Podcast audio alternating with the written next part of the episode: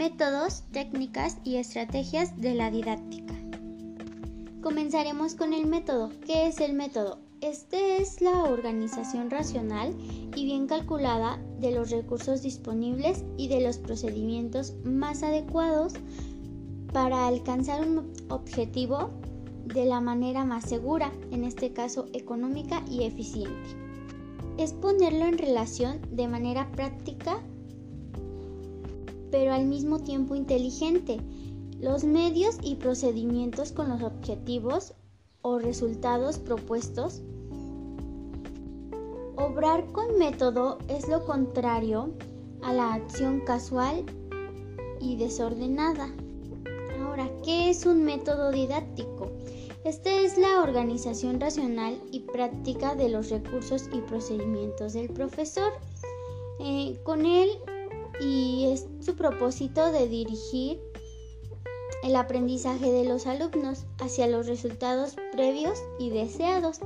Eh, su propósito es hacer que los alumnos aprendan la asignatura de la mejor manera posible, es decir, llevar a un nivel su capacidad actual dentro de las condiciones reales en las que la enseñanza se desarrolla aprovechando inteligentemente el tiempo, las circunstancias y las posibilidades materiales y materias y culturales que se presentan en dicho lugar.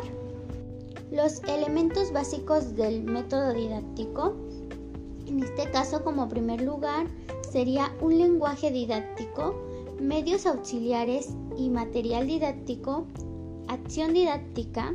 Este el lenguaje es el medio de comunicación, explicación y orientación del que se vale el profesor para guiar el aprendizaje.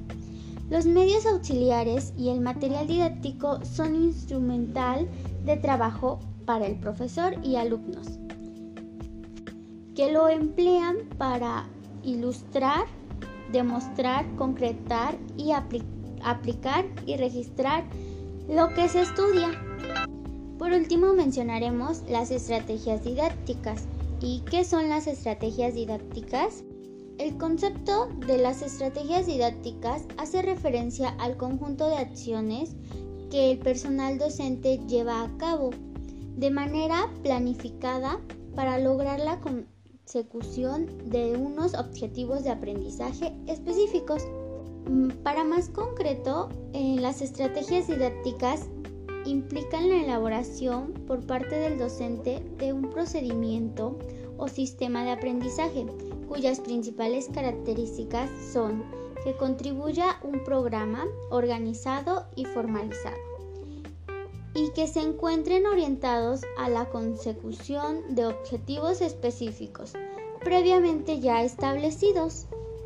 De tal manera, eh, para que estos procedimientos puedan ser aplicados en el día a día dentro del ámbito académico, es necesario que el educador planifique y programe este procedimiento. Para ello debe escoger y perfeccionar las técnicas que considere más oportunas y eficaces a la hora de conseguir un proceso de enseñanza-aprendizaje efectivo.